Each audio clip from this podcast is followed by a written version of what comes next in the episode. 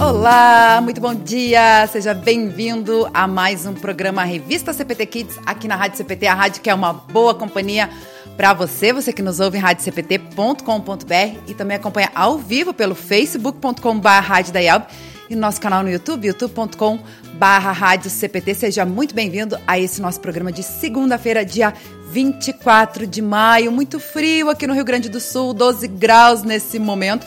E hoje o programa vai continuar nesse clima, né, mais ameno, porque nós vamos até a Argentina conversar com o pastor Guilhermo Herigert, que ele é capelão do Colégio Concórdia de lá, dando sequência aí à nossa série, né, de entrevistas. A gente começou aí falando com a Silvana Brum há duas semanas, é, lá do Canadá, conhecendo a realidade, trocando experiências aí, né, como é que tá funcionando a volta, o retorno às aulas e as aulas uh, virtuais também, né? Uh, em vários lugares do Brasil e do mundo também. Então, hoje a gente vai até a Argentina saber como é que está funcionando lá. A Argentina que está vivendo uma situação bem uh, crítica agora nesse momento da pandemia, né? Decretou lockdown na semana passada, é, nove dias, né? Então, a gente vai conversar com o pastor para saber um pouquinho como é que está a situação por lá. E, mas antes disso, a gente também quer saber de você, né? Que você participe aí com a gente, interaja, manda seu alô, seu recado através dos nossos canais, no Facebook, no YouTube e também no nosso CPT Zap no 5133 322111. Falando em aulas online, né? Hoje uh, estamos só com a Elisa Lights, que lá em Canoas, porque a Cíntia foi é, chamada aí de última hora para substituir uma prof. É uma, é uma das coisas também que está acontecendo agora nesse momento aí de vocês fazerem as aulas virtuais também, né, Elisa? Bom dia. Bom dia, bom dia a todos que estão nos ouvindo. É, realmente, né? Hoje um vento bem ventoso mesmo aqui em Canoas também, né? Ontem também foi um dia bem friozinho. Está chegando o nosso inverno aí, né? E com ele vem também as doenças, né, de inverno, vem as, as rinites, as gripes, que agora a gente tem um outro olhar com relação a essas doenças que antes estava tudo beleza, né? E realmente a gente está se reinventando novamente, essa palavra que já está tão batida, né? Nós que retornamos às aulas aqui, qualquer espirro, qualquer gripe, tem todo esse cuidado que as escolas estão tomando também de, de manter o isolamento, para que a gente possa, então, continuar, né, tendo nossas aulas presenciais e também de forma híbrida, né? Mas um bom dia a todos e hoje a gente vai conversar um pouquinho mais sobre isso, né, de como que está acontecendo essas, essas aulas, como que estão acontecendo quando, um, quando alguma criança fica doente, uh, mesmo que sejam as doenças de inverno mesmo, né? Como que está se procedendo nesses momentos, né? Vamos conversar um pouquinho sobre isso também.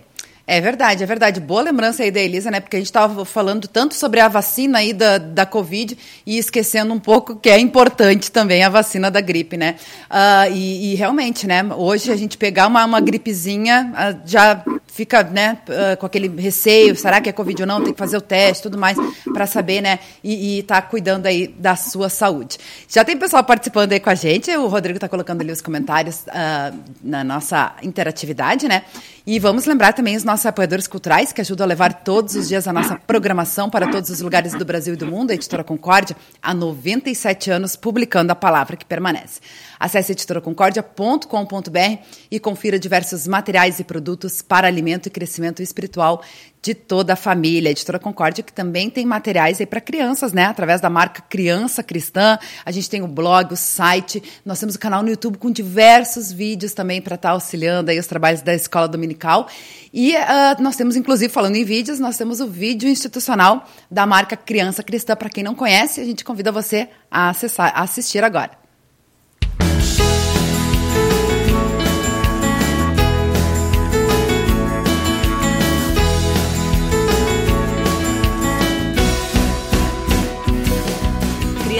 Cristã é criança sendo criança.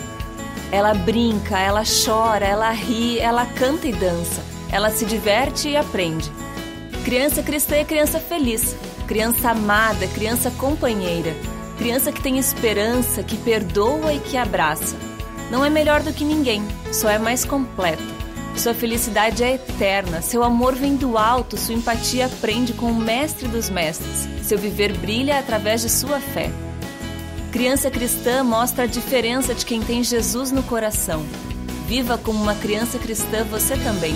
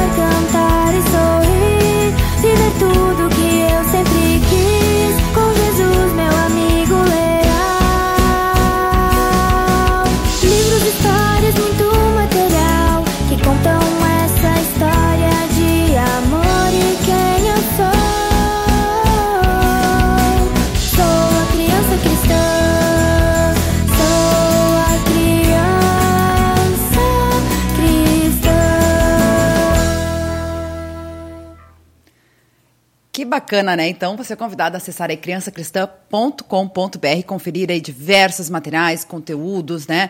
E vídeos que podem estar auxiliando aí o trabalho com, de levar a palavra de, de Deus, né? O amor de Jesus também às crianças. Também contamos com o apoio cultural da Hora Luterana, trazendo Cristo às nações e as nações à igreja. A Hora Luterana que também possui diversos materiais, né? Conteúdos e livretes, inclusive para as crianças, que você pode conferir acessando oraluterana.org br Falando em Hora Luterana, toda segunda-feira a gente tem um programa aí também Homens de Fé, em parceria aí com a 3LB, a Liga de Leigos Luteranos do Brasil, a Hora Luterana e a GELB, a Juventude Evangélica Luterana do Brasil, que hoje vão estar uh, conversando aí, falando sobre o tema Deus chama e capacita o homem em suas limitações e medos nas vocações. Não perca, então, às duas horas da tarde, no horário de Brasília.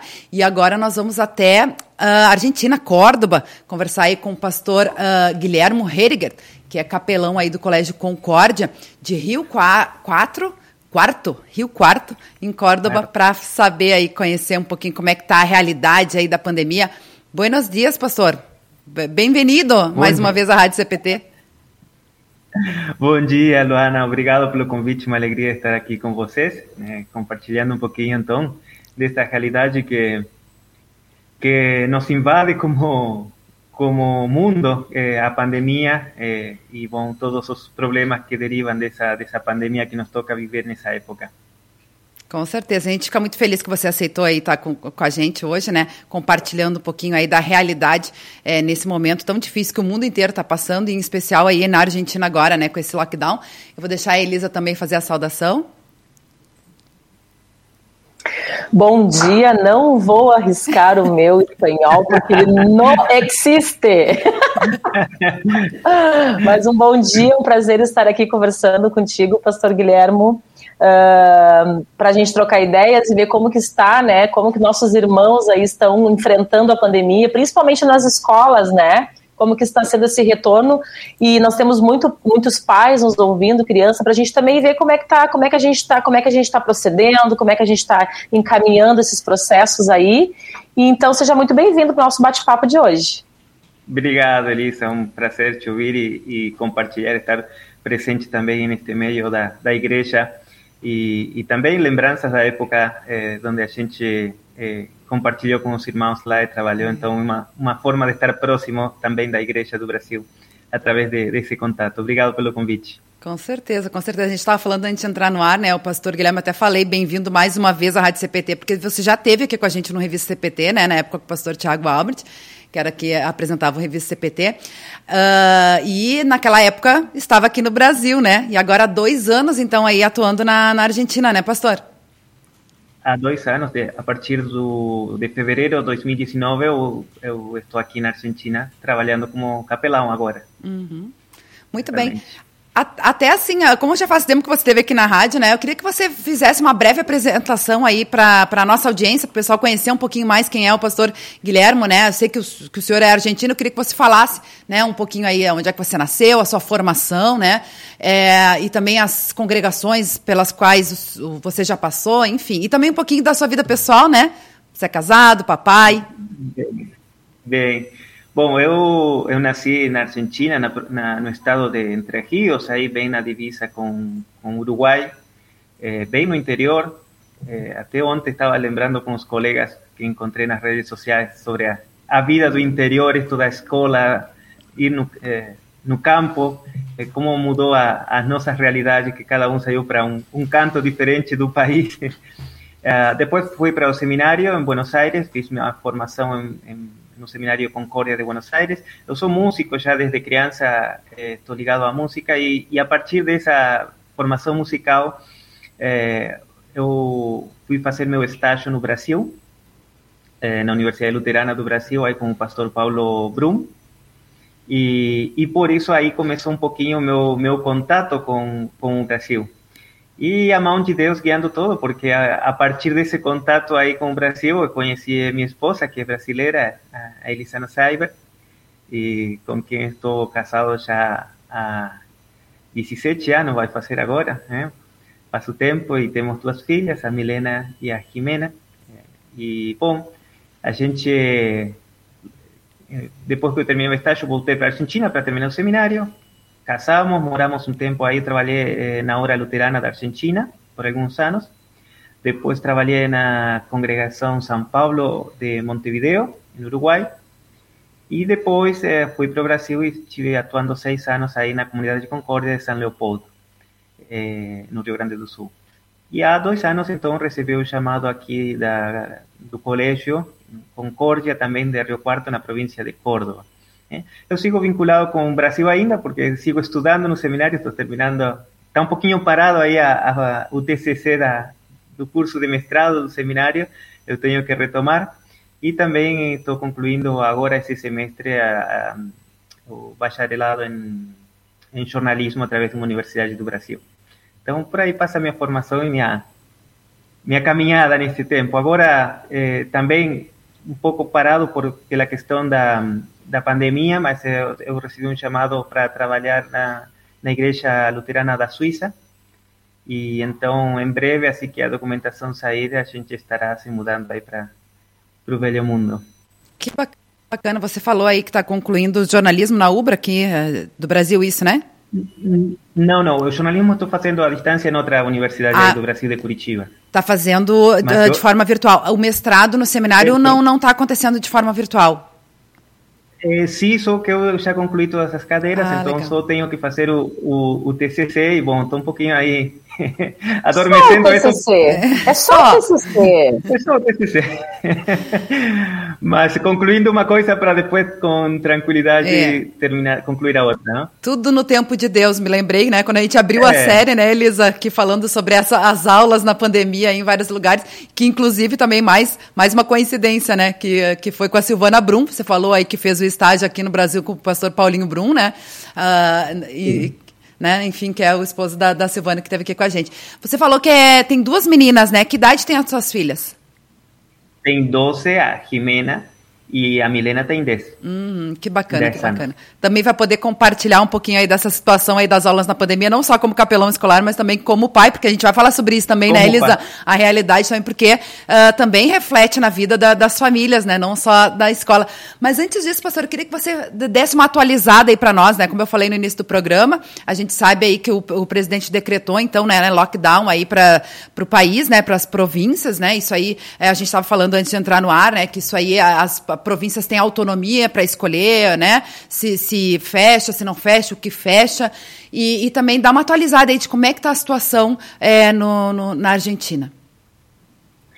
Bom, é, nesse momento a Argentina está passando aí pela segunda onda aí da, da, da, pandemia e talvez um momento, um dos momentos mais críticos desde que iniciou a, a, a pandemia aqui na Argentina.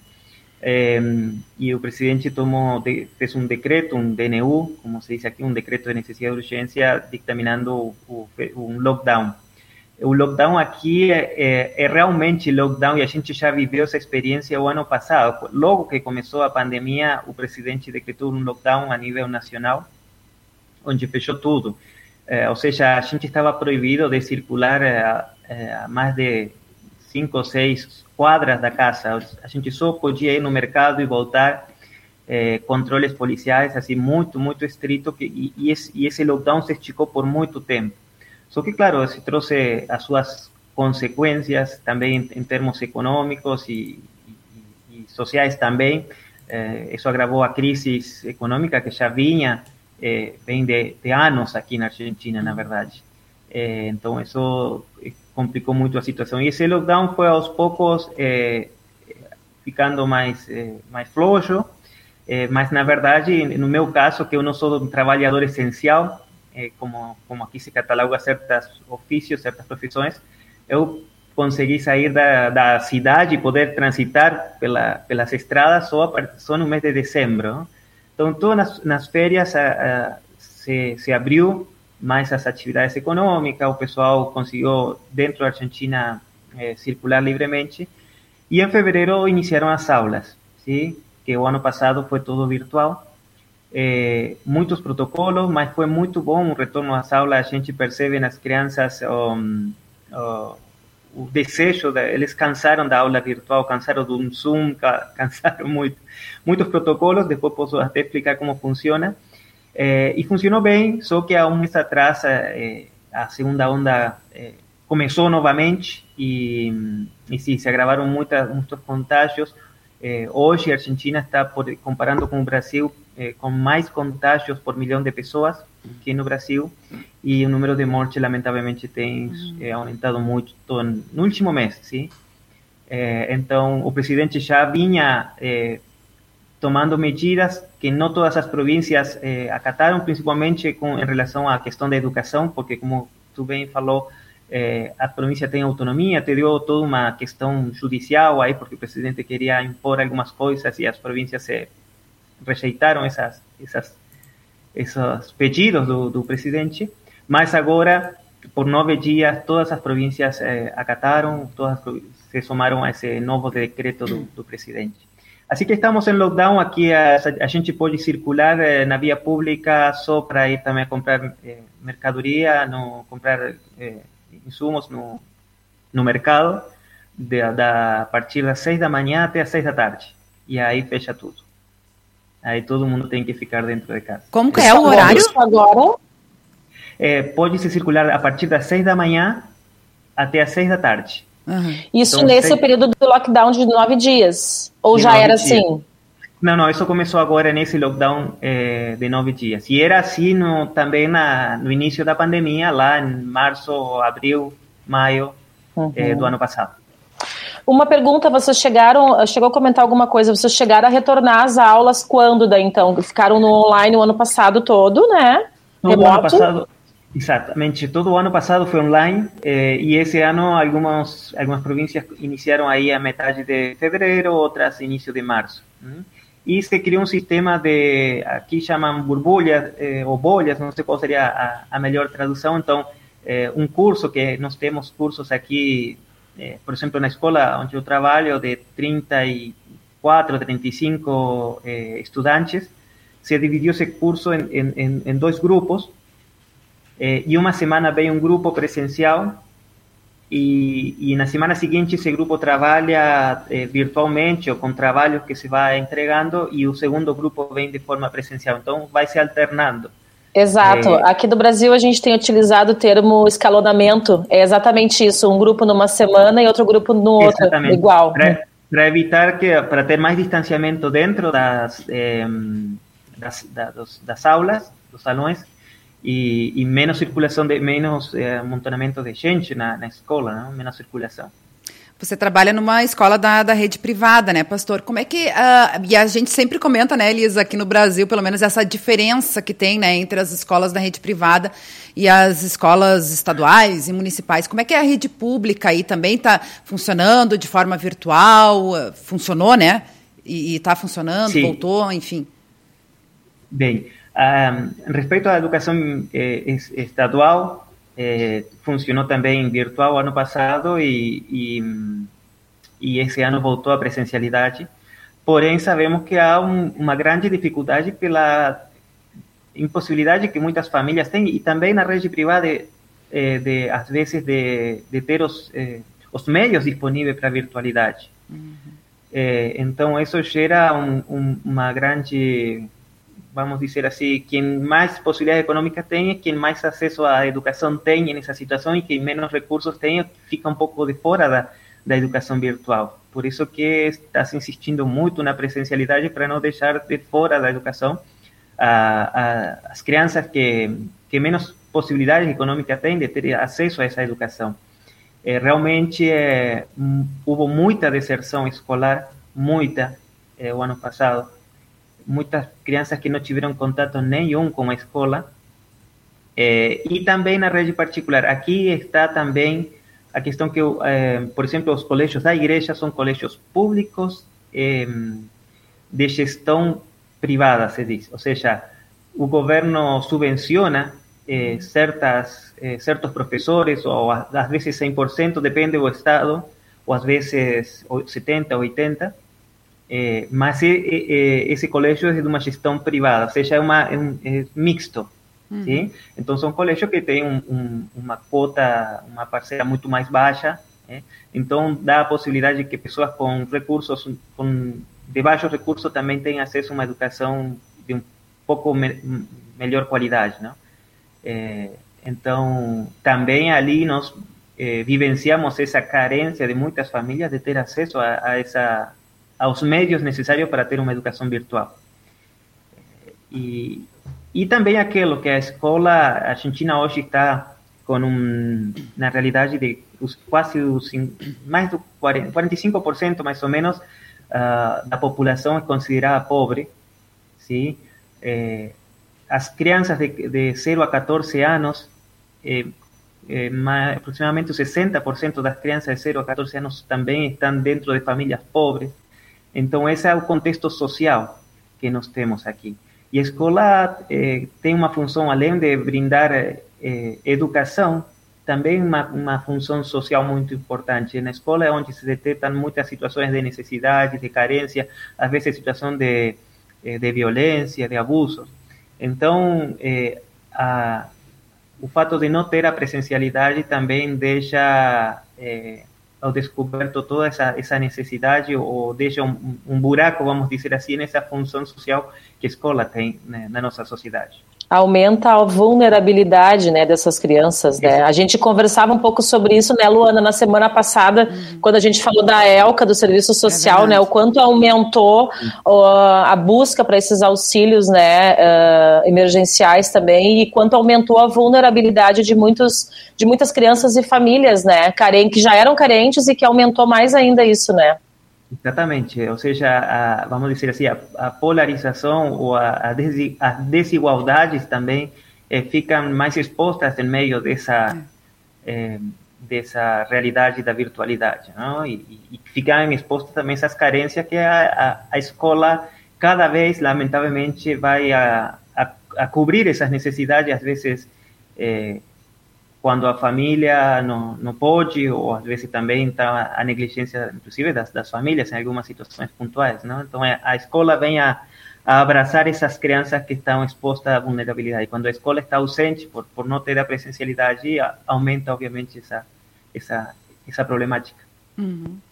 Então, na verdade, pelo que você falou, é, o, você trabalha na escola aqui na, é, do, da, da, igreja, né? Que na verdade tem uma gestão privada, porém um atendimento público, né? Porque tem essa parceria com o governo, né? E o, o governo exatamente auxilia as, as, escolas, a essas escolas com, com, com dinheiro para cobrir salários de alguns funcionários. Uhum. Eh? As escolas também cobram uma parcela, então cada, cada vamos dizer assim, cada escola destas de, de que se llaman públicas de gestión privada tienen eh, eh, un ofrecimiento diferenciado en su currícula, além de dar o que es obligatorio, eh, conforme el Ministerio de Educación dispone, tem otras otras actividades extracurriculares, obviamente que las escuelas de la iglesia tienen toda a questão da capelania, educación cristã, tem todo uma, un ofrecimiento ahí educativo diferenciado en relación a las escuelas é, pública, netamente. Uhum. E, e, como é que é o atendimento? A gente falando sobre essa questão familiar também, né? Eu me lembro que as meninas também comentam bastante, a Elisa e a Cintia, que são professoras, né, de, de escola, que tem também essas atividades voltadas com os pais também, além de ter as aulas com as crianças, mas tem, né, essa, essa relação, uh, mesmo que de forma virtual com os pais. Como é que funciona aí na escola? Vocês têm essa aproximação com os pais também? Sí, eh, ahora en esta situación de pandemia eh, es un poco, a, gente está atendiendo a veces cuando surgen eh, situaciones de, alguna problemática atender, alguna, alguna doença, y eso está siendo bien frecuente, algún pai que está hospitalizado, o alguna situación que de dificultad que las familias estén pasando, entonces el trabajo de pastoral con las familias está pasando por eso, acompañar ellos, é, com uma ligação, com tentar estar presente nesses momentos de dificuldade. E, e as outras dificuldades que, é, ou problemáticas que, como falei antes, surgem pela realidade social que estamos vivendo. Não? Uhum. Então, com a família, o atendimento é, passa por aí. O ano passado foi todo só no telefone, a gente estava tentando fazer esses contatos. Esse ano, a, a presencialidade permitiu algum que outro contato presencial, citando os pais na escola e demais, mas, porém, é, com os pais hoje está sendo essa situação de atendimento em situações pontuais. É, no primeiro ano que eu estive, sim, a gente tentou, gerar programações, atividades para envolver os pais, envolver a família, atividades extracurriculares com as próprias crianças, com uma escola bíblica. Porém, agora, por protocolo, tudo isso está é, não, não pode ser feito, não? Interessante, né? Uh, eu sempre falo, né? Eu, tanto eu, pastor Guilherme, tanto eu quanto a Cíntia, nós uh, somos professoras de ensino religioso em escolas diferentes, né? E um, eu sempre comento, né, que tive uma caminhada na educação e que eu me sinto escolhida por Deus para ser professora de ensino religioso. Não foi uma busca minha, né? Veio para mim. E nesse período de pandemia a gente vê muito mais assim a importância do ensino religioso não como uma disciplina que está lá na, na, na, lei, né, que tem aqui ou ali, mas esse suporte às famílias, nas crianças principalmente. E este ano eu percebi muito mais do que o ano passado, já comentamos isso também em outros programas, né? o aumento de casos nas famílias dos nossos alunos, né? Um, perda de familiares, né? E eles pedem oração, eles comentam. Às vezes, nos meus 50 minutos de aula, não tem como eu não dar importância para aquela criança que vem contar que, ah, prof, lembra que eu comentei que o tio do fulano, do tio do tio, alguma pessoa distante, mas que estava abalando a família, estava doente, ah, ele está melhorando. Aí a outra criança já traz uma situação também. E a gente, eu, eu aproveito esse momento para conversar com eles sobre isso, né? Para dar o conforto, para dar o acalento, para dar esperança, para trazer a palavra de Deus nisso, né?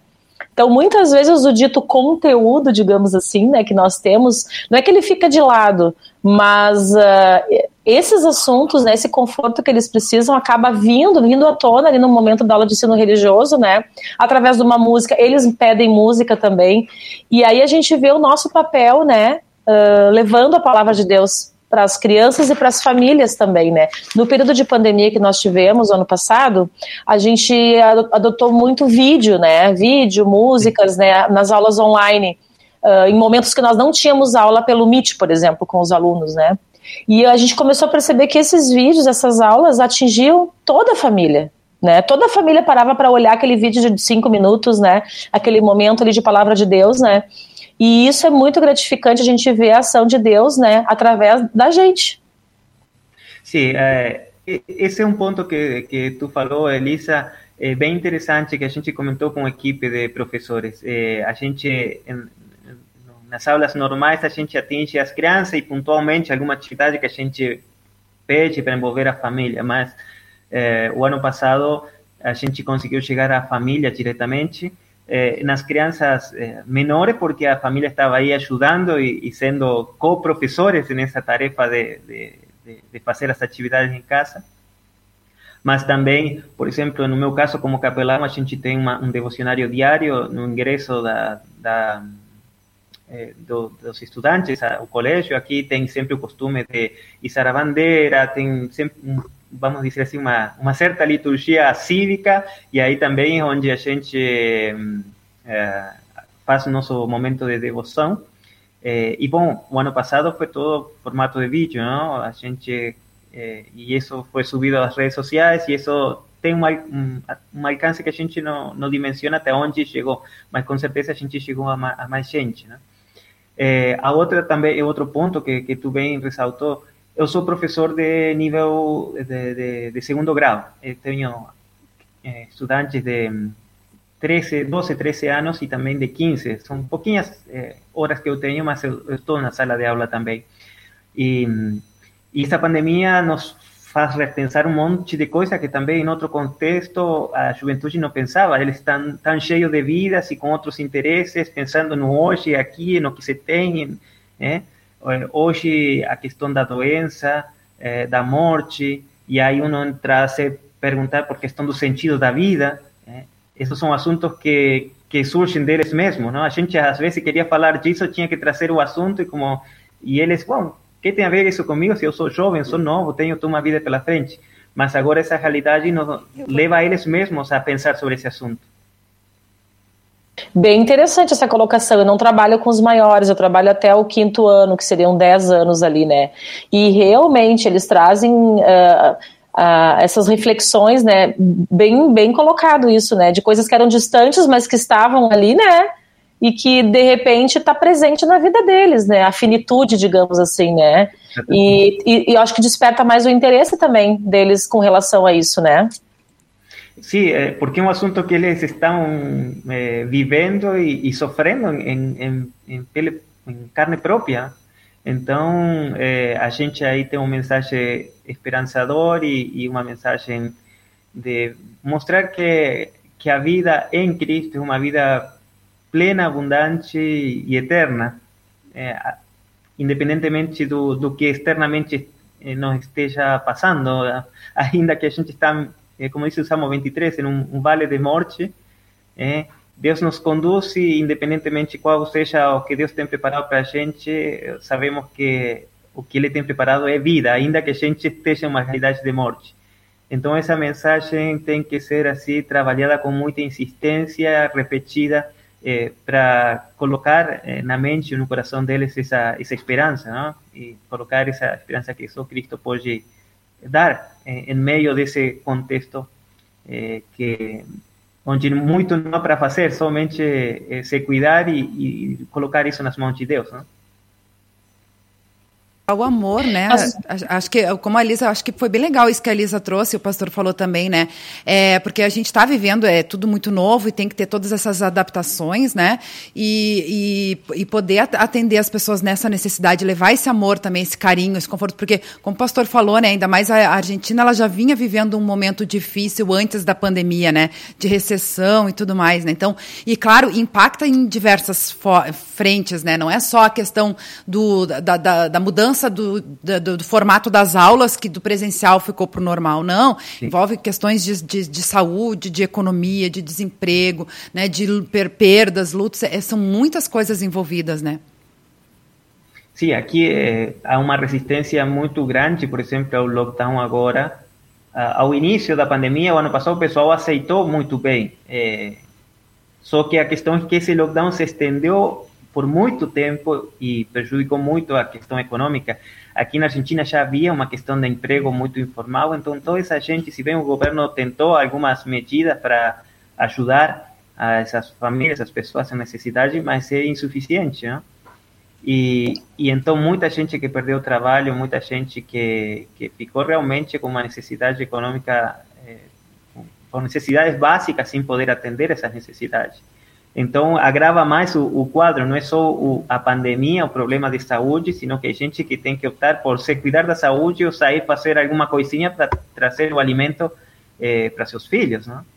Eh, então, eh, essa é a questão que há que há em discussão agora, por exemplo, sábado que foi o primeiro dia de restrições, muitos comércios, muitas pessoas não acataram, a, não, não, se, não respeitaram ese, ese decreto. Bueno, el gobierno, la policía fue, multó, bueno, intentó eh, votar ahí algunas, algunas eh, multas para evitar ese, ese, esa no esa desobediencia, vamos a decir así, pero el pessoal ya, eh, las necesidades son tantas que ya no respeta esas, eh, esos decretos que el presidente eh, lanzó. A gente sempre comenta, né, que ah, no início eram 15 dias. Ah, 15 dias aqui, né, que foi no dia 16 de março, só 15 dias, tá, beleza, vamos fazer isso, vamos fazer aquilo. Aí mudou para mais 15 dias, não, vamos aproveitar, vamos criar, vamos fazer coisas em família. Só que isso foi se estendendo e as necessidades de convivência, né, foram aumentando. Eu tenho adolescente em casa, né, então a gente vê também, uh, eu não digo sequelas porque eu não vejo sequelas, mas eu vejo, assim, algumas dificuldades, né, que poderiam ter sido evitadas se a gente não tivesse acontecido tudo isso, porque era necessário ficar em casa todo mundo, né? Uh, eu queria saber como é que está a vacinação aí uh, na Argentina, como é que está o processo, que idades que já foram vacinadas, os professores, que é o que a gente está debatendo aqui, como é que está a vacinação nesse aspecto? Bem, é, a vacinação total, ou seja, é, as duas doses que, que, que se precisam, está realmente baixa. Eu acho que esse final de semana se atingiu 5% da população. Sim? Com uma dose já temos um pouco mais. Eu acho que está entre o 15 ou 20%, 15 ou 20% da população com uma dose. eh, se dio prioridade às pessoas, aos idosos. Eh, talvez cada estado, cada província deu algumas prioridades diferentes, mas em linhas gerais, eh, os idosos, o pessoal de, seguran de, de segurança, policiais e demais, os médicos, pessoal de saúde, e se está dando prioridade aos, aos, aos docentes, aos professores. Mas há uma discussão também porque eh, não se deu prioridade, e muitos estão reclamando a pessoas que têm eh, comorbidades, eh, que são mais novas, mas que têm risco por causa de algumas doenças prévias, por exemplo, o pessoal que foi transplantado, que tem baixa imunidade, eh, e que deveriam ter prioridade por sobre outras profissões, né? Então, bom, há todo um debate eh, em relação a isso, mas eh, não, os professores eh, tiveram certa prioridade, mas não todos foram vacinados ainda. O segundo grau, os professores de segundo grau, recém agora na província de Córdoba estão começando a, a chamar, porque aqui tu tem que marcar, eles marcam, em verdade, para ti um, um, turno, tu tem que se anotar, eles dão uma hora para ir, e recém agora estão começando a chamar os professores de segundo grau para a primeira dose. É, e bom, depois também toda uma questão é, como lamentavelmente nos países latino-americanos de corrupção, que tu vê pessoal eh, que está chegado e eh, chegado aos poderes políticos, eh, seja nacional, provincial, e que não deveriam estar vacinados, mas receberam a vacina aí por questões de corrupção que, que é, lamentavelmente, infelizmente, é tão comum na nossa Latinoamérica que... Verdade. Aqui no Brasil é meio parecido também, porque como tem os estados, né? Eu acho, né, Luana, que o Rio Grande do Sul tá, tá bem avançado perante o Brasil, né, nas, nas vacinações, né? Sim, é, eu acho que o, o, Rio Grande do Sul agora não me lembro qual é o a, a, qual é o, o, em que lugar ele está, né, na colocação do, dos estados, mas ele é um dos, dos estados mais avançados aí na, na, na vacinação. Aqui, Mas aí também Canoas, tem aquela questão das, é. das, doses quando faltam, né? Eu acho que é a mesma coisa que funciona, é, que está é. funcionando lá na Argentina para não estar tá com o nível uh, que, que eles gostariam de estar, né? De, de percentual da população vacinada. Porque daí atrasam as, as doses para chegar e tudo mais, né? Aqui em Canoas, né, a, a gente que vive essa realidade escolar, né, Luana? Uh, houve uma certa insatisfação, está havendo uma certa satisfação, só que é claro que também os governos não vão conseguir atender a todos os interesses, né? Mas, por exemplo, uh, aqui em Canoas, as escolas privadas retornaram, né? As públicas uh, municipais só voltariam com a vacina. Então, eles começaram, eu acho que faz 10 dias, eu não tenho certeza quanto tempo faz, ou 15 dias, que eles iniciaram a vacinação dos professores e pessoas vinculadas à escola de, da ensino da, da educação pública, né? Primeira dose. E aí os professores da educação privada ficaram de fora nesse primeiro momento. Estamos aguardando a chegada de mais doses, né? Mas já em cidades da região, por exemplo, Esteio, Esteio eu não sei, mas Cachoeirinha eu tenho certeza que as escolas particulares também, porque tem colegas nossos que trabalham em, em Cachoeirinha. Então eles foram para se vacinar com um documento de que são professores em Cachoeirinha, mesmo que não moram em Cachoeirinha. Então a gente está nessa expectativa. E aí está acontecendo uma coisa interessante. Não sei como é que tá, em que momento que eles vão falar da, da vacinação da gripe, que tá, também estamos na campanha, né, Luana? E no dia 15, 12 de maio, iniciou a vacinação, aquela, aquela escala que tem, da vacina da gripe, que acontece todo ano, para os professores. Só que os professores não estão indo se vacinar. Eu, por exemplo, não fui me vacinar, que eu moro na frente de um posto de saúde. Por quê? Porque se amanhã disserem Chegou vacina, os professores privados podem se vacinar, eu atravesso a rua, eu vou ali, vou me, vou me vacinar. E se eu tiver tomado a vacina da gripe, eu tenho que esperar 14 dias.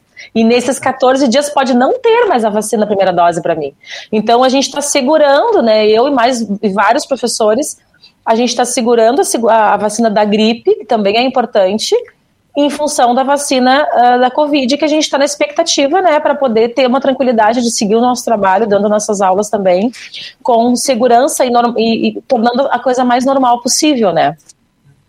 Em relação à questão da, dos professores também, os, a, a, ao crescimento, ao aumento de casos, e, e, o governo nacional está insistindo muito que as aulas tenham aumentado a, a contagiosidade ou o crescimento da, da curva, como se diz, de, de casos. E deu toda uma disputa entre o governo nacional e o governo da cidade de Buenos Aires. Eh, e os dados que, que, que, estão aparecendo aí respeito a, aos contágios por causa, aumento dos contágios por causa da, da escola, são os seguintes, os, esses são dados de, da cidade de Buenos Aires, mas eh, olhando o colégio onde eu trabalho, que são mil estudantes, mais aproximadamente 100 pessoas que, que trabalham, é, é, o seguinte, desde que começou a, começaram as aulas até o dia de hoje, é, as, é, os estudantes e adultos que estão circulando na escola não chega ao 2% do total dos contágios que existiram desde, desde o início das, das, das, aulas até agora, ou seja, que em quase em dois meses e meio, não estamos mais, março, três meses, ¿sí? Menos de 2% da população da escola se contagiou. ¿sí? E, e desse porcentagem, desse 2%, o 0, alguma coisa, 8, acho era que falavam, são contágios que se produziram no contexto da escola. Ou seja, que a porcentagem de, de contagiosidade dentro da escola é muito baixa. Se eu olhar para a escola onde eu trabalho, nós tivemos talvez o 1% entre jovens e algum professor que se contagiou, o 1%, ou seja, de mil, estamos falando 10 pessoas que se contagiaram nesse período, e nenhum, nenhum foi por um contágio interno, ou seja, sempre foi por um contágio que se generou fora, um familiar, alguma atividade que, que, que eles tiveram fora da escola. Então, realmente, essa é uma discussão que está aqui eh, qual é a influência que a presencialidade tem no aumento ou não dos casos. Eh, muitos dados estão dizendo que não. Claro que eh, a, escolaridade gera movimento social fora da escola também, né? Eh, que isso é difícil eh, contabilizar ou levar um controle de quanto aumenta por essa mobilidade social que se gera ao redor da escola. Mas há todo um debate e uma discussão e chegou, eu, eu tinha conversado previamente com a Luana, a uma uma disputa judicial aqui entre a cidade de Buenos Aires e o governo nacional, por o tema da presencialidade com esses dados. Exato. Aqui, uh, o que, que a gente nota também, e aí a gente pode fazer uma análise quanto à responsabilidade das pessoas, né? Como eu disse, eu trabalho em escola particular em duas, né? Duas escolas particulares, né? E aí o quanto a responsabilidade social é importante nesse momento, né? E a união, eu converso muito com os alunos quando a gente vai, quando eu vou fazer um, uma devoção, que eu sempre começo a aula com uma, uma, uma conversa, uma devoção sempre eu busco alguma coisa que vai relacionar a união que a gente tem, mesmo sem o contato, mesmo que tenha alunos em casa, a gente tem uma união, porque para tudo isso acontecer tem que ter uma união para a gente fazer com que isso aconteça de forma segura, tem uma união, porque se um não fizer o que o protocolo correto, pode pôr em risco todo mundo. Então, isso é conversado há muito tempo. A gente ficou um ano se preparando praticamente para esse retorno das aulas presenciais. Então, todos os protocolos uh, são, tão, estão muito, como é que eu vou dizer, internalizados pelas crianças. Quanto menor a criança, mais protocolo ela consegue fazer. Eu estava dando o exemplo, crianças de três anos. Eles viveram metade da vida deles com álcool na mão, de, de, passando, passando álcool e com máscara e se cuidando e não podendo sair, porque eles têm três aninhos, né? E eles, e eles fazem isso de uma forma tão natural, talvez mais do que nós, professores, que crescemos no abraço, no toque, né?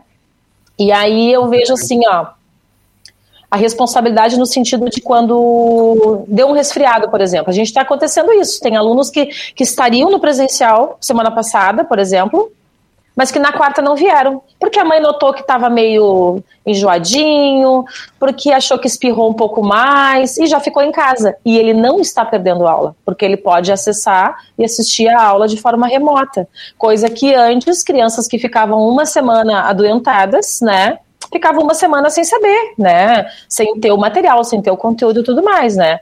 Então a gente vê, e aí aumenta mais ainda, talvez, né?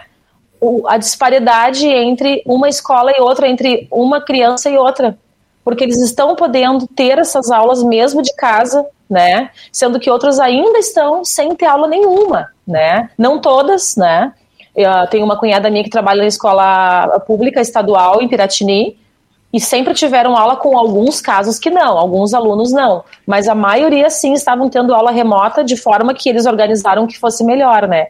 Então essa questão social aparece muito e vai, a gente vai ter respingos disso ao longo dos anos, né?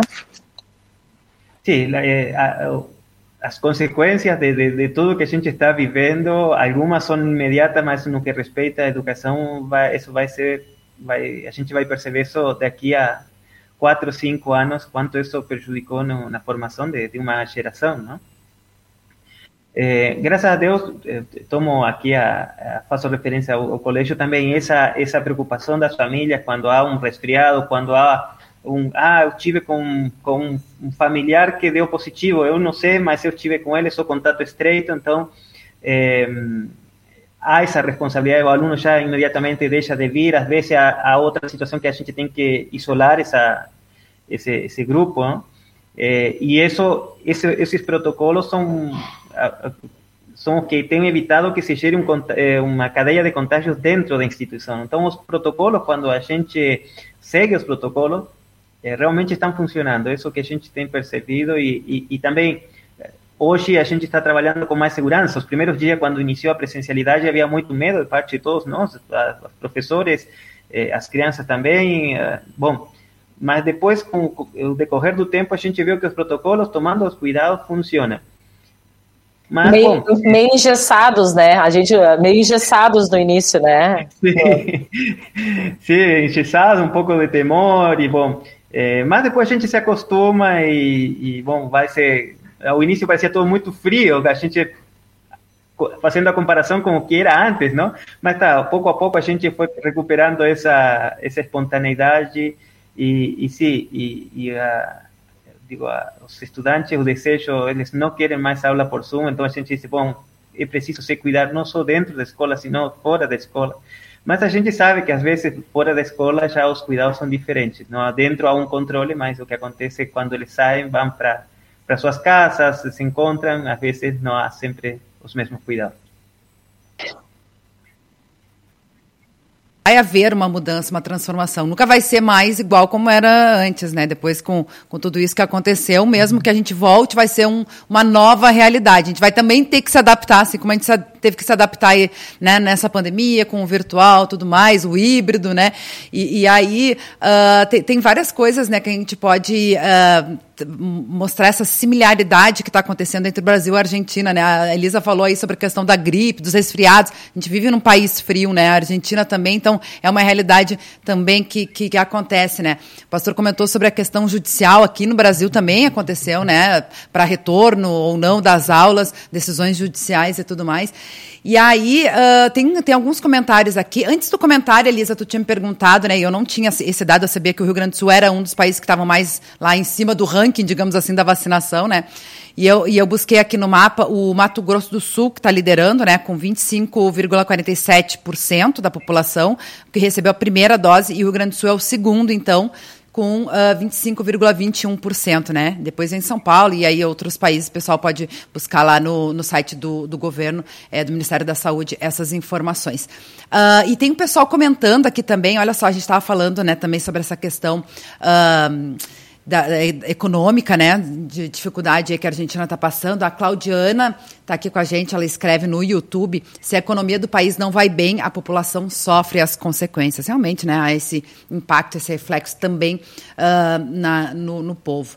É, outros recadinhos aqui chegando também. A Inedina Plummer, obrigada, uh, senhor, por nos fazer e trazer luz. Escreve ela aqui. O, o Carlos Plummer está sempre ligadinho. O Rodrigo já colocou alguns recadinhos ali, né? Mas eu quero ler alguns em especial aqui, de reencontros aqui também, né? Uh, a Ivete Terezinha Chuantes, aqui do, do Seminário Concórdia, em São Leopoldo, pastor. Querido pastor Guilhermo, grande amiga, conselheiro espiritual, saudades dessa família linda. Deus abençoe sempre. Abraços, é o recadinho da Ivete. Família, muita, muitas, muitos amigos aí em São Leopoldo. Que legal, é, que legal. É, Ivete aí no seminário, bom, toda a congregação, as mais belas lembranças que a gente tem de a nossa estância aí em, em São Leopoldo. Que legal. Obrigado, Ivete.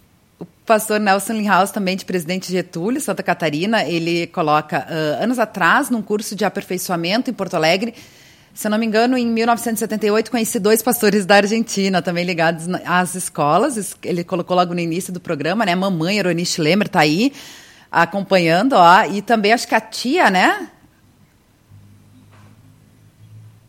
Sim, a minha tia Elaine, tio Cindo, lá de São Pedro do Sul. Olha, que legal. Beijo, queridos. O pastor Nelson Linhaus colocou outro comentário aqui também. Ó, eu, como professor de ensino religioso, também sempre valorizei o diálogo com os alunos, atendendo suas necessidades espirituais, sem abordar doutrina da minha igreja. E sim a importância da vida religiosa e da fé em Jesus Cristo, eu com formação da ciência da religião, escreve o pastor Nelson Linhaus. Obrigada aí por compartilhar com a gente. A gente agradece aí o pessoal que vai participando com a gente uh, aqui na nossa interatividade. E aí, pastor, agora eu me lembrei, né? A Ivete colocou ali, né? Saudades da família também. E uh, o senhor, além de ser capelão da escola, está compartilhando aí todos esses desafios, essa experiência como professor, né? Nessa nova realidade, mas também é pai. A Alice tinha comentado ali de adolescente também, né? Uh, eu queria que você falasse também um pouquinho, né, compartilhasse essa, essa experiência com esse novo normal, digamos assim, né, uh, também com, com as suas filhas estudando, né, de forma virtual. Bem, também é toda uma, uma mudança. É, durante a presencialidade, eles têm a companhia do, do professor na presencialidade, que eles vão orientando e guiando, e aqui, se bem os professores eh, estão bastante presentes eh, de forma virtual, mas não é o mesmo, então entra a nossa função. Eh, só que, claro, o professor tem todo o preparo pedagógico e tem uma linha de raciocínio quando vai passando um conteúdo que às vezes a gente não entende ou a gente foi também educado de outra maneira. e, bom, aí entra, não? E depende da idade, uma das, das crianças é diferente, não? Para uma criança de 6, 7 anos, o que o professor falou é palavra sagrada. Vai a gente, como pai, dizer uma coisa diferente ou, ou, ou encarar o conteúdo de uma forma diferente. Então, é, é preciso muita, muita paciência é, para escutar, porque eles, claro, também eles têm suas é, ansiedades diante disso. É, a gente viu isso agora, não? É, pararam todas as atividades extras que havia é, então, isso gera um pouco de medo, de preocupação. É, agora vão ser só nove dias somente, ou vai ser que no ano passado que foi 15, 15, 15, ficamos todo ano. É, então, é uma dinâmica familiar diferente. A, gente tem que compartilhar os dispositivos também. So, somos quatro e dois que estão estudando e dois que estamos trabalhando e estudando. Então, essa dinâmica intrafamiliar compartilhando esse mesmo espaço enquanto um trabalha e outro estuda, às vezes também é, é, há que administrar tudo isso, uma nova situação, não? Mas também, como toda, como toda nova situação, a gente tem que é, aprende, aprende, aprende a, a, a, a, viver e a, e a criar estratégias para se sobrepor a essa nova realidade. Né? Mas, é, às vezes, é, eu como sou capelão não participo, mas minha esposa está dentro de alguns grupos de pais que, que compartilham também essa mesma essa mesma questão, não como é, como ajudar, como ensinar a nossas crianças que não é o mesmo que ser professor, a gente pai e, e tem outro outra função dentro desta desta vamos dizer desta dinâmica escola, família e estudante. A gente tem um, um, uma função de pai mas agora nos tocou ser um pouquinho pai, um pouquinho também de, de professor. e tivemos que aprender, né? Um pouquinho de pai, um pouquinho de professor, um pouquinho de guia espiritual também, né? Também, tudo, tudo um pouquinho. De capelão. É. Eu queria compartilhar com vocês aí umas situações que eu tenho vivido no retorno para as aulas presenciais, né? Por dois anos eu andava, gente, com esse abraço aqui. A Magali está nos assistindo aí, sabe o dia que eu comprei, né, da editora Concórdia, esse abraço que diz nos braços do pai. E eu andava com isso aqui pela escola, né? E todo mundo pegava, eles queriam botar a mão, eles queriam segurar. Aí a gente andava na fila, eles queriam dar a mão pro abraço, né? Outro recurso que eu usava no final de algumas turmas, né? Quem a professora vai entender, eu botava uma musiquinha de fundo no finalzinho da aula e passava em cada um deles fazendo uma massagem com este aparelhinho massageador, assim, eles ficavam deitadinhos esperando no finalzinho da aula. E a gente tem também lá na nossa escola, a gente tem a sala de ensino religioso, que eles chamam que é a sala de Jesus, né? Com almofadas que a gente fez no ano passado, para o início do ano, almofadas para eles poderem sentar, deitar. Isso não foi usado. Quando a gente voltou para o presencial, primeira coisa, e o abraço, prof. Não dá, não dá para tocar. Ai, prof, o massajador da cabeça. Ai, queria. Não dá, não dá para ficar passando de cabeça em cabeça. E várias vezes, enquanto eu estou me organizando para sair para a escola, porque esse abraço acaba ficando por aqui, né, na, na, na, na sala, né? E eu vou correr para pegar ele eu penso, ah, não dá, não posso levar, não vai dar certo. E teve uma turma que tentou me convencer semana passada de que eu podia levar um abraço, que eles não iam encostar. Eu digo, não, gente, não dá, né? Então a gente lida também com essas questões, né? A gente que gosta do toque, do abraço e de, de coisas que são de tocar, eles querem, eles querem saber quando que eles vão poder ir na sala de Jesus. Digo, gente, não dá. Só que ao mesmo tempo que um questiona e fica chateado, um outro diz assim: Ô meu, não dá, tem as almofadas lá, não dá para ter distanciamento. A gente simbolava tudo, tu não te lembra? Aí eles, ah, então tá. Então um ajuda a entender, um ajuda o outro a entender de que realmente não dá, né? Então é bem interessante isso, né? Os nãos que eles estão tendo que ter, mas o sim também de poder estar na escola. Então também ter esse contraponto de que nem tudo a gente vai poder fazer, mas estamos fazendo aquilo que é possível, aquilo que Deus nos permitiu neste momento, né? Sim. É, ao início, a dizer, no início foi assim muito estranho, muito porque a gente, inclusive entre adultos, como se cumprimenta, com dar um pu, com um cotovelo, com essa questão para nós que é normal a gente dar um abraço aqui na Argentina que o beijo é para é, sempre quando a gente se cumprimenta. E mesmo com as crianças que elas vêm te dar um abraço ao início. Bom, é, muitos já vinham preparados da casa, mas às vezes as crianças, depois de um ano, decidem se reencontrar, vêm abraçar o, o, o professor e demais. Então, bom, agora já que, que passou tudo isso do início, já foram aprendendo. Mas também as situações que são inevitáveis, o contato, penso nas eh, eh, as criancinhas, nós temos crianças de três anos aqui, que ao início do ano, inclusive, não tinham feito três, três anos. Eh, que está esse período de adaptação, de entrar na escola, que choram, que pedem pela mãe, e toda aquela coisa. Então, a, é, a, professora, eu também tive que, em algum momento, pegar a criança no colo e, e, e tentar ajudar nessa, nessa adaptação, porque não tem outra, não, tu não pode deixar a criança sentada aí sozinha e, e só a partir da fala. É, a questão do toque também, é, nisso é, é, é importante. Né? Então, há situações onde a gente é, tem que, obviamente, com o devido cuidado, a máscara, eh, as crianças também estão com a máscara, mas precisa desse, desse toque eh, para que os pequenininhos, principalmente, sintam o, o, cuidado, não? Alguém que está com eles nesse momento que eles não estão sozinhos. Né? Hoje já passou o período de adaptação, as crianças estão já eh, mais tranquilas, mais eh, acostumadas não? a deixar a família na porta, entram, fazem suas tarefas, suas atividades.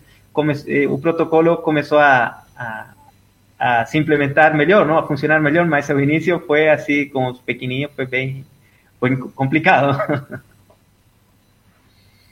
É verdade, é, é o período, né, de adaptação. A Elisa falou aí do, do abraço, eu me lembrei, sábado agora foi o dia do abraço também, né, também celebrado aí de uma forma diferente, muito abraço virtual, na verdade, né. Que legal, que bacana esse bate-papo. Falando, é, falando nisso, só para só para assim, um abraço muito especial para todos as, os confirmados da nossa comunidade Emanuel e pais, que eu sei que tem alguns assistindo, né? Inclusive a sobrinha do pastor Guilhermo, a Isabel, correto isso, né? Exatamente, fez a confirmação. Se, se, confirmou, né? E assim, quatro datas. A gente estava durante a semana orando que não suspendessem de novo as coisas para que acontecesse, porque a gente já tinha eh, programado músicas e ensaios já para duas vezes, né? Quatro datas, mas que a gente se organizou mesmo foi uma ou duas vezes. E agora aconteceu lindamente a confirmação desses é, nossos é, adolescentes, assim, oito, oito, uhum. seriam nove, mas uma já foi, já viajou, tá em Uganda já, né? Filha do pastor Volmir e da Cris, né? Então, assim, ó, um abraço muito especial para esses nossos jovens e para as famílias. Aconteceu a tão esperada confirmação e foi lindo, com todos os cuidados necessários e foi muito bonito. Que bacana a gente desfrutou a distância um pouquinho, aproveitou um momento aí também, através da virtualidade aí, é. de, desse momento aí da, da, de, da congregação Emanuel. Que bacana. Essa é a vantagem também, né? Que permite aí esses poder assistir aí em outros lugares também. A Claudiana voltou aqui, ela colocou ausência de abraço igual a desumanização. Verdade, né? A gente tem que, na verdade, tem que ir com todos, como o pastor falou, né? Com todos os protocolos e tudo mais. E no tempo certo, no tempo de Deus, como a gente falou na semana uh, anterior, né, Elisa, quando a gente deu início a essa série, tudo no tempo de Deus. E falando em tempo, nosso tempo já estourou, né? A gente vai ter que ir chegando aí ao fim. Agradecer muito, pastor Guilherme, por estar com a gente compartilhando, né? Esse momento aí que todo mundo está passando, né? E, e, e, vocês aí, mais uma vez, uma situação bem, bem, bem complicada, bem delicada, né? Vamos nos unir em oração, acho que pelo mundo inteiro, né? Porque todo mundo está precisando aí de, de, dessa esperança, dessa confiança, não perder a fé, né? E ter força aí para vencer aí todas essas tribulações uh, no mundo inteiro. Então a gente agradece muito aí você, pastor, e uh, que Deus abençoe também, né? Seus novos desafios, seus novos planos, né? Tudo no tempo de Deus. Sim, sim. Eh, creo que Deus, Deus sabe o porquê das coisas e, e Ele nos faz crescer muito através das tribulações. Eh, e através das tribulações também Ele permite que Sua palavra é, e o seu nome seja glorificado, não? como falou Jesus para aquele que estava postrado, não? É, o, o, seu sofrimento foi útil para que o Deus usou esse sofrimento para que a glória de Deus se manifeste nele, não? Então também, ainda que a gente não gosta, não quer é, passar por esses momentos, é um momento também de, de onde Deus nos nos faz amadurecer também na nossa fé onde Deus faz sua obra em nós e através de nós com as outras pessoas. Creio que é um momento onde muitos estão cheios de medos e a gente vê assim um medo que, que leva as pessoas a, a, a deixar de viver o dia a dia. Eu acho que aqui aqui tem um equilíbrio entre tomar os cuidados. Lutero tem uma frase que circulou muito no início da pandemia, onde onde sim é preciso tomar os cuidados, seguir protocolos, mas também eh, não deixar eh, de cumprir a nossa tarefa, a nossa função. E como falei recém com as crianças, não? tem vezes que ainda eh, com o medo do contágio, com o medo que gera isto, a gente precisa dar um abraço àquele que está sofrendo, que está chorando, que está com medo. Eu trouxe isso em relação às criancinhas pequenas no contexto do colégio, mas às vezes a gente se encontra com pessoas adultas que estão desesperadas nesta situação que nos toca viver y, y nós precisamos estar aí para levar um, também um, um, abraço. Sempre com muitos cuidados, sem ser eh, negligentes eh, com a situação que estamos vivendo. Mas também saber que, que Deus está no controle, que Deus cuida e que Deus precisa de nós ali também onde há a necessidade, para levar nossa sua palavra, é sua palavra que traz calma, que traz consolo, sua palavra que nos traz segurança em um contexto onde eh, há muito medo e muita insegurança. É. Assim que acho que é uma importante tarefa e missão aí da igreja. Com certeza, com certeza. Amém. Elisa, obrigada aí mais uma vez, sua despedida aí com o pastor e com a nossa audiência, né? Um abraço, uma semana abençoada para todos. Mais uma vez, um bate-papo uh, uh, muito legal, muito prazeroso e que a gente consiga lembrar sempre do amor de Deus e também dos cuidados que nós temos que ter, né? Porque Deus nos dá sabedoria e nos dá capacidade para que a gente faça a nossa parte, né? Então, uso de máscara sim, uso de álcool sim, ambientes arejados, gente, deixar portas e janelas abertas agora com frio não abafa os ambientes, gente, deixa tudo arejado, deixa ventilar, porque é, é só assim que a gente vai poder também nos mantermos seguros e fazer com que essa pandemia vá aos pouquinhos indo embora. Não vai ser assim num passo de mágicas, mas vai sendo aos pouquinhos, né? E a gente com todos os cuidados necessários aí e com muita proteção de Deus e muita fé em Deus também. Um bom dia a todos vocês e uma ótima semana. Amém, amém. Obrigada, Elisa. Uma abençoada semana aí para ti também, né? Até semana que vem, se Deus quiser. E a nossa querida audiência, que a gente agradece também o carinho, o pessoal participando aí com a gente. Lembrando que o programa é gravado, né? Fica disponível também no YouTube, no Facebook, para que você possa compartilhar, para que essa mensagem chegue e alcance mais pessoas também. E fica o convite para você acompanhar o programa Homens de Fé, hoje às duas horas da tarde, falando aí, né, sobre o tema de vocações. E os nossos meninos aí da 3LB e da Hora Luterana vão estar recebendo é, o pastor Ervino Spitzer, que é conselheiro do distrito de Campos Gerais, no Paraná, para falar aí sobre esse tema, então, né? Sobre as vocações. Não perca as duas horas da tarde aqui na Rádio CPT, a rádio que é uma boa companhia para você. Uma abençoada início de semana a todos e até amanhã com mais Revista CPT. Eu, pastor Evandro Bint, em 10 e meia da manhã. Eu espero vocês. Até lá. Tchau, tchau.